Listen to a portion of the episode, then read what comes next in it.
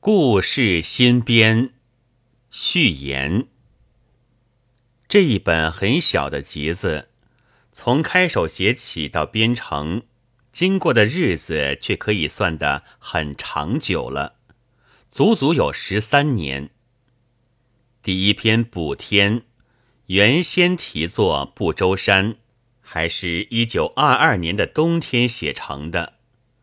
那时的意见。是想从古代和现代都采取题材来做短篇小说，《不周山》便是取了女娲炼石补天的神话，动手试作的第一篇。首先是很认真的，虽然也不过取了弗罗特说来解释创造人和文学的缘起。不记得怎么一来，中途停了笔去看日报了，不幸正看见了谁，现在忘记了名字的，对于汪静之君的《会的风》的批评。他说要含泪哀求，请青年不要再写这样的文字，这可怜的阴险使我感到滑稽。当再写小说时。就无论如何止不住，有一个古衣冠的小丈夫在女娲的两腿之间出现了。这就是从认真陷入了油滑的开端。油滑是创作的大敌，我对于自己很不满。我决计不再写这样的小说。当编印《呐喊》时，便将它附在卷末。算是一个开始，也就是一个收场。这时，我们的批评家程访吴先生正在创造社门口的“灵魂的冒险”的旗子底下抡板斧。他以庸俗的罪名，疾斧砍杀了《呐喊》，只推《不周山》为佳作，自然也仍有不好的地方。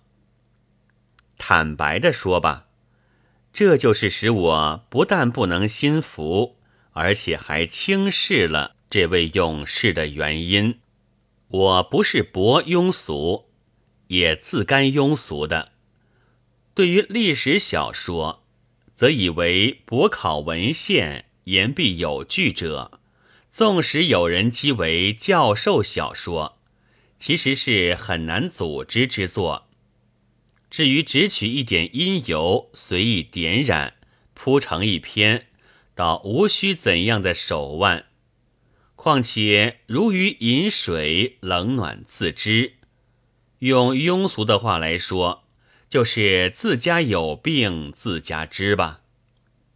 不周山的后半是很草率的，绝不能称为佳作。倘使读者相信了这冒险家的话，一定自误，而我也成了误人。于是，当《呐喊》印行第二版时，即将这一篇删除，向这位魂灵回敬了当头一棒。我的集子里只剩着庸俗在跋扈了。直到一九二六年的秋天，一个人住在厦门的石屋里。对着大海翻着古书，四近无生人气，心里空空洞洞。而北京的未名社却不觉得来信，催促杂志的文章。这使我不愿意想到目前，于是回忆在心里出土了，写了十篇《朝花夕拾》。并且仍旧拾取古代的传说之类，预备组成八则故事新编。